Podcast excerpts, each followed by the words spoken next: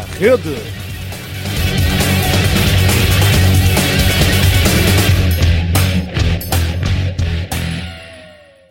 Olá, bem-vindos a mais um BNR Modalidades. Eu sou o Rodrigo Fernandes e hoje vamos falar sobre corfball. Temos um programa especial em que eu estou a fazer a minha única participação. Quem vai eh, governar o programa, digamos assim, é o João Nuno, que é o nosso redator para a modalidade. Connosco temos o Jorge Alves, que é ex-árbitro internacional e atual treinador da Quinta dos Lombos, e o Nuno Ferro, do treinador do Núcleo Corfball Benfica e ex-jogador internacional também. João, a partir de agora é contigo. Boa sorte.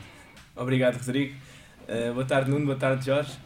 Uh, podemos começar já esta conversa aqui com uma pergunta aqui para o Jorge, que é, já que estamos a, na véspera da, do primeiro jogo do playoff final, uh, quando assumiste a equipa em novembro, esperavas estar agora nesta situação?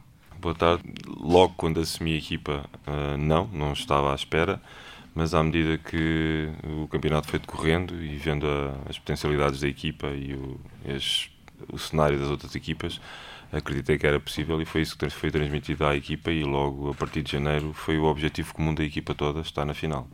Ok, e agora para o Nuno, quando logo no princípio da época vocês tiveram uma derrota contra o Carnachide, eh, eu vi o jogo, foi uma derrota até bastante convincente, ou uma vitória do Carnachide convincente, eh, temeste que pela primeira vez em 15 anos o Núcleo Corfball Benfica não estivesse na final?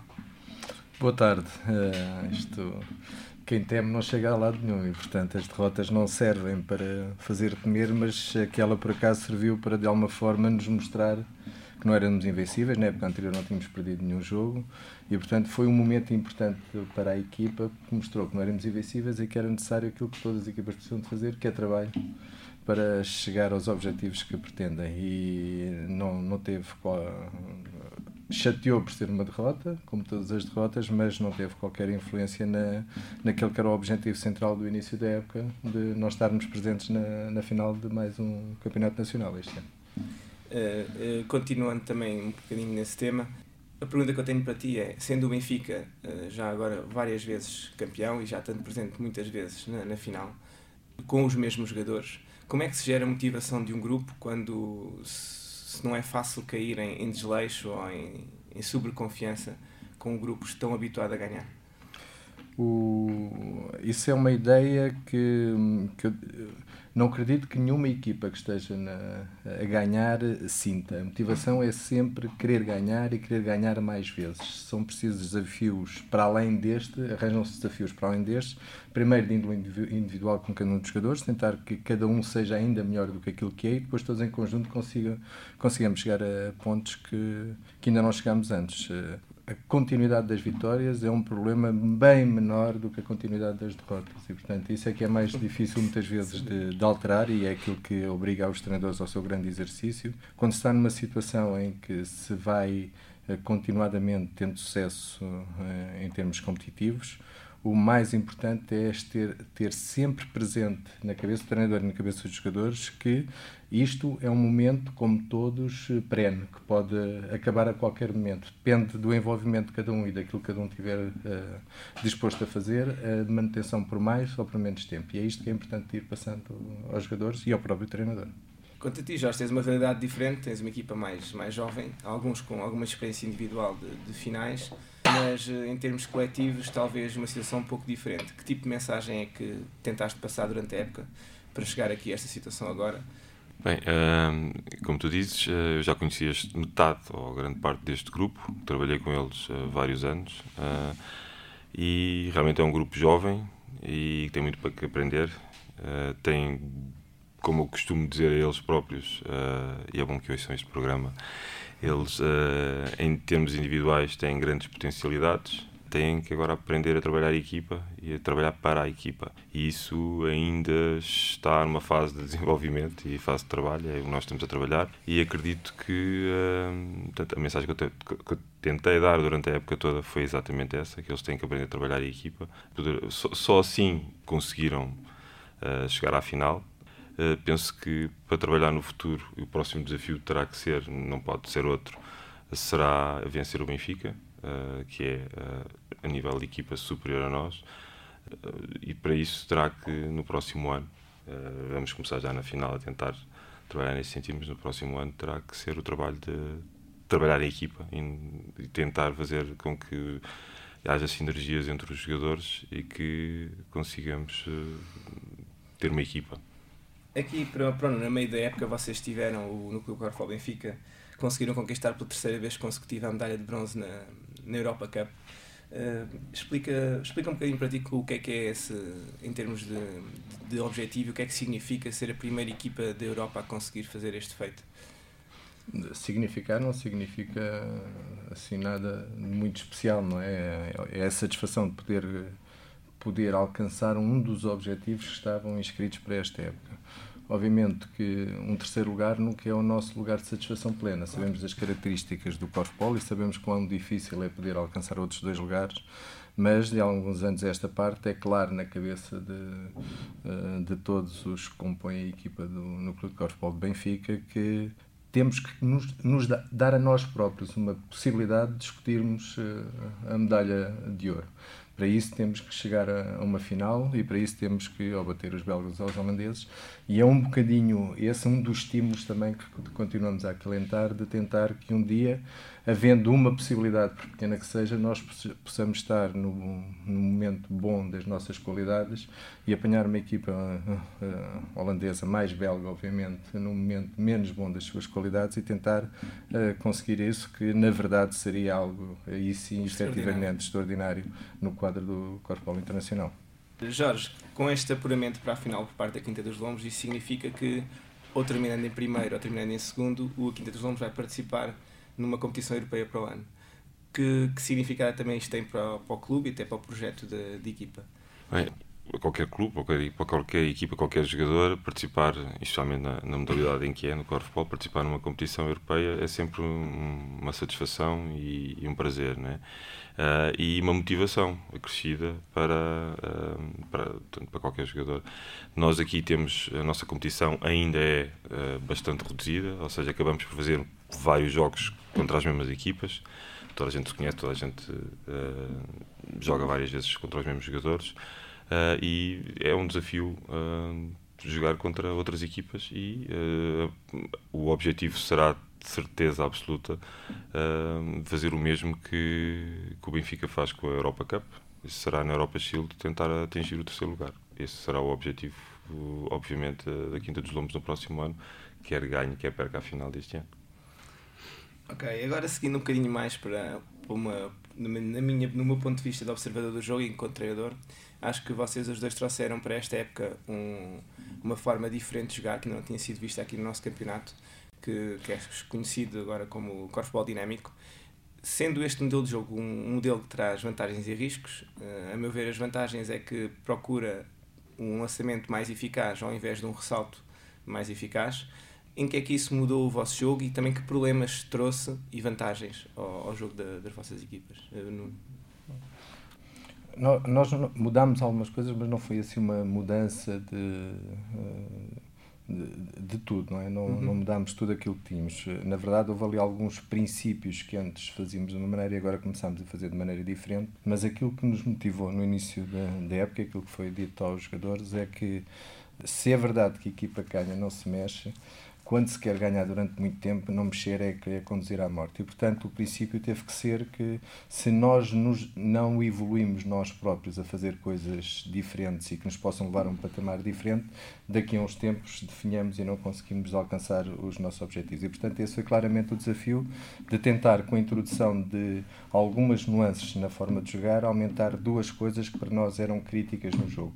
O número de lançamentos por, uh, por jogo e, com esse número de lançamentos por jogo, tentar aumentar aquilo que são as possibilidades de concretização e se conseguíssemos melhorar também a, melhorar a percentagem de concretização, fazê-lo.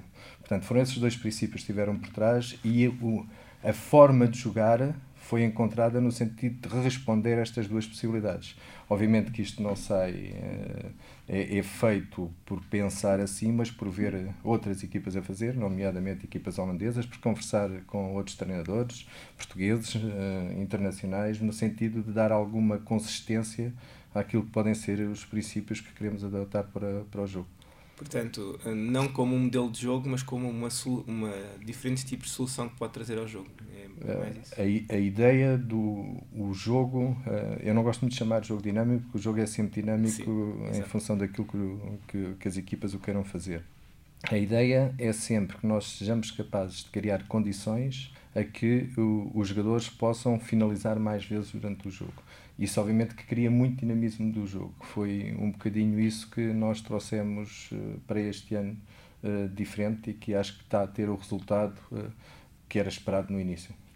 E contigo, Jorge, o que significou? Porque uh, no princípio pareceu-me que os Lombos jogavam mesmo um modelo de corfball, normalmente sem dar prioridade ao ressalto, e talvez com mais, algumas alterações agora para a parte final. Queres falar um bocadinho sobre isso? É, um, como não diz, eh, também não, não gosto do nome de corfball dinâmico e, e existem vários modelos mesmo de corfball dinâmico e como tu dizes, no início houve uma, uma Portanto, eu fui adaptando e, e, e, na minha equipa, sim, uh, foi uma mudança radical. É. Tanto em que ao princípio custou um bocado a adaptação, uh, mas uh, tive que adaptar o próprio modelo de jogo que eu tentei introduzir de início, porque no início não, o ressalto era praticamente deixado, não ao acaso, mas o ressalto sim era dinâmico, não havia qualquer tipo de ressalto para, para ver o lançamento. e agora tive que começar a prestar mais atenção ao ressalto, porque no início as, as, outras equipas foram apanhadas de surpresa e nós conseguimos realmente marcar muito mais pontos do que aquilo que era suposto ou que era esperado e conseguimos manter a, a, a posse de bola após uh, lançamento sem qualquer tipo de preocupação mas uh, é fácil defender este tipo de, de dinamismo, não é? E à medida que as, as, equipas foram se adaptando, nós tivemos que readaptar e tivemos que prestar, começar a prestar mais alguma atenção ao ressalto, porque realmente é importante. No, na minha perspectiva, a minha primeira preocupação é a concretização mais perto do sexto, uh, aumentando a, concretização, a, a percentagem de concretização dos jogadores. E no princípio, tanto as estatísticas que tenho até ao meio da época, a minha equipa era aquela equipa que a distribuição dos pontos estava mais estava feita por todos os jogadores. Eu tive vários jogos em que todos os jogadores marcaram pontos e tive tinha vários uh, jogadores com uma média de, de quatro lançamentos, uh, quatro pontos por, uh, por, por, por, jogo.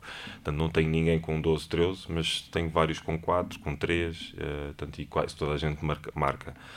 Uh, portanto, essa era a minha intenção, era não ter atacantes preferenciais, não ter ressaltadores, não ter assistente, toda a gente marcar e toda a gente participar ativamente nas funções, em todas as funções do jogo. Essa era a minha ideia e continua a ser. Uh, Tenho é que ter alguns cuidados porque uh, senão é muito fácil defender. Concordas com o Jorge que um dos problemas que traz é a possibilidade de termos menos ressalto ofensivo quando jogamos de preferência para um lançamento mais perto do sexto e não para o ressalto?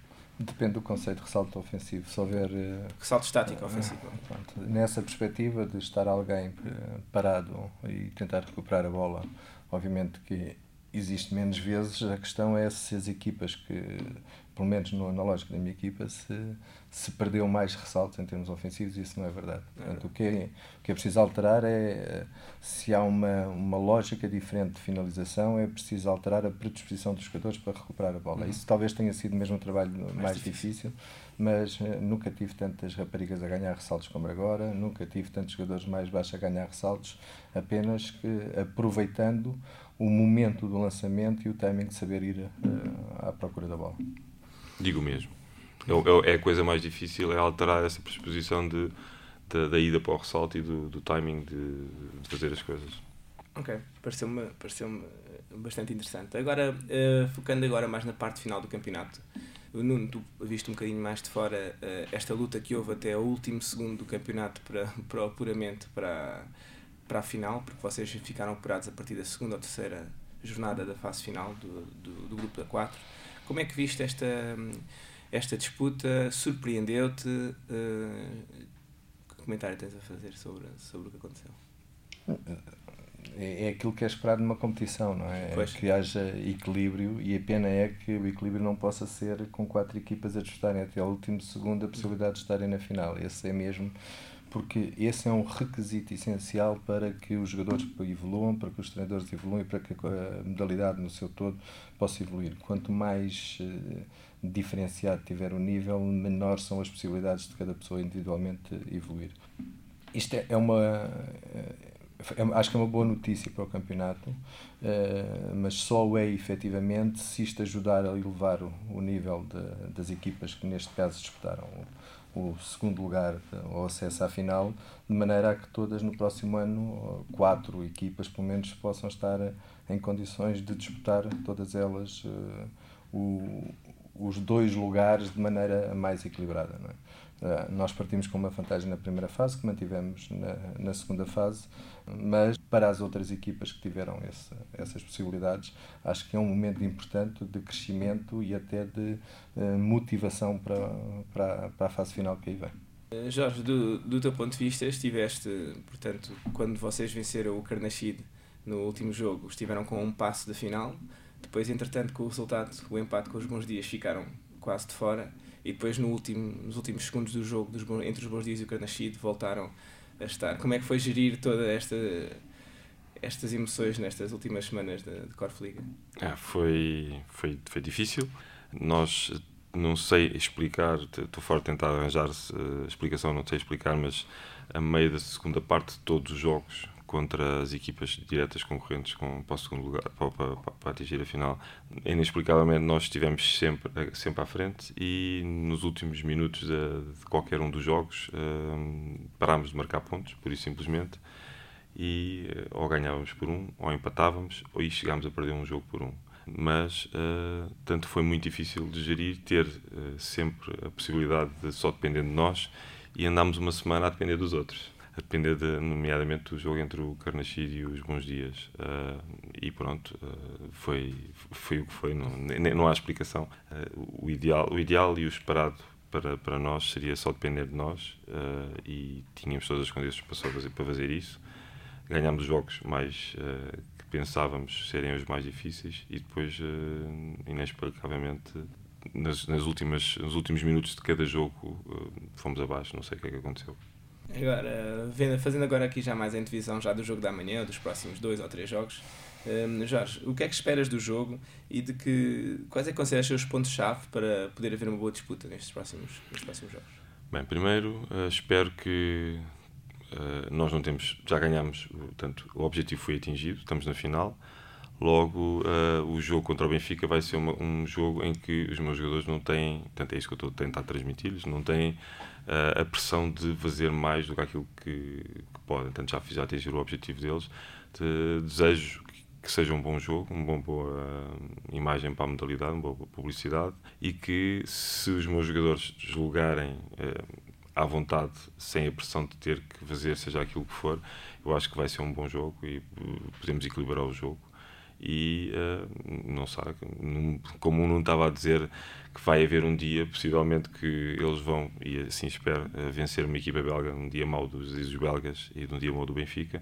Isto nunca sabe. Se nós teremos um dia bom, descontraídos, não temos nada a perder, e o Benfica tenha um dia mau, porque o Benfica em termos de equipa é superior, uh, não, há, não há novidade nenhuma nisso, mas num dia bom de uns e num dia mau no outro, a gente nunca sabe o resultado, e é nisso que vamos apostar só, mais nada.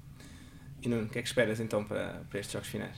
Uh, obviamente que espero uh, ganhar o campeonato, mas uh, para mais sabendo que em todos os jogos que disputámos esta época contra a Quinta dos Lombos nós ganhámos e por e com muitas variações tivemos jogos mais equilibrados jogos mais desequilibrados portanto houve um bocadinho de tudo embora com a vitória para o nosso lado mas aquilo que é importante nestas alturas é sempre dizer aos aos jogadores, portanto, àqueles que são os intervenientes, que eles têm que se respeitar a si próprios. E no momento em que pensarem que há alguma coisa que está a ganhar sem se trabalhar, que é o primeiro passo para poder ou não ganhar nada. Portanto, essa dimensão é algo que eles têm que integrar. Mas nisso eu também estou muito confortável, porque na verdade tenho ali um grupo de, uh, de jovens e menos jovens que. Uh, são muito focados naquilo que têm que fazer, são muito maturos em termos daquilo que é o, o, significado de uma competição, sabem o que é que têm que dar, o que é que têm que retirar dela, sabem o que é que têm que respeitar nos adversários, neles próprios e nos parceiros. E portanto eu nisso tenho muita sorte, na verdade está ali um grupo de, de pessoas que têm feito também dessas suas qualidades aquilo uma grande virtude para a, para a equipa. Uh, às vezes olha só que ah, Benfica está habituado a ganhar porque tem este jogador ou tem aquele jogador que faz bem. Eu duvido, uh, não sabendo, que haja equipas em Portugal que tenham porcentagens de presenças a treinos tão elevadas como a minha equipa tem, que tenha percentagens de participação naquilo que são todas as iniciativas no sentido de ver jogos de, como, uh, como a minha tem. Portanto, não há dúvida que eles têm um sentido de, de, de conquista, de querer melhorar e de querer fazer que como resultado tem que dar uma equipa uh, forte, coesa e com capacidade de disputar as coisas. E, portanto, sabendo eu disto, não é? As expectativas são as, as, positivas, embora sempre alertando que cada jogo é um jogo, aquilo que uma final é sempre diferente das outras das outras finais. É verdade que isto é uma final que pode ter três mãos, portanto tem alguma. Há sempre erros que podem ser corrigidos, uh, corrigidos na, no tempo a seguir, mas uh, tem que ser sempre encarada como um jogo decisivo e é dessa maneira que nós os vamos encarar. Ok, uh, algum de vocês quer deixar aqui algumas palavras nesta parte final? Eu só desejo de boa sorte à Quinta dos Lombos, dar os parabéns pela presença na final, que nos últimos anos temos jogado sempre contra a mesma equipa. É sempre bom também ter outras equipas e desejar os maiores sucessos à Quinta dos Lombos na final, que não seja a vitória, isso obviamente que gostaria que fosse para a minha equipa, mas para aquilo que é o, o, o futuro da, da, da Quinta dos Lombos. Eu, eu desejo que seja um bom jogo e que os meus jogadores se divirtam, quer dizer, boa sorte para o Benfica. É escusado. O Benfica tem a melhor equipa neste momento, não é notícia para ninguém. Eu só desejo que os meus jogadores consigam uh, equilibrar o jogo e, e, lutar pelo, pelo resultado até ao final do jogo e um, tentar uh, surpreender. É só isso que desejo. E acima de tudo, que seja uma boa publicidade para a modalidade que também precisa. Uh, sem qualquer tipo de, de, coisas que não sejam o corfball. É só isso que eu desejo. Como tem sido habitual. Como tem sido habitual. Uh, obrigado aos dois pela, pela presença, obrigado também ao Rodrigo pelo, pelo convite também que nos foi feito. Espero que tenha sido o primeiro de muitos aqui podcasts sobre, sobre corfball. Pronto, dou aqui por encerrada a sessão e até à próxima.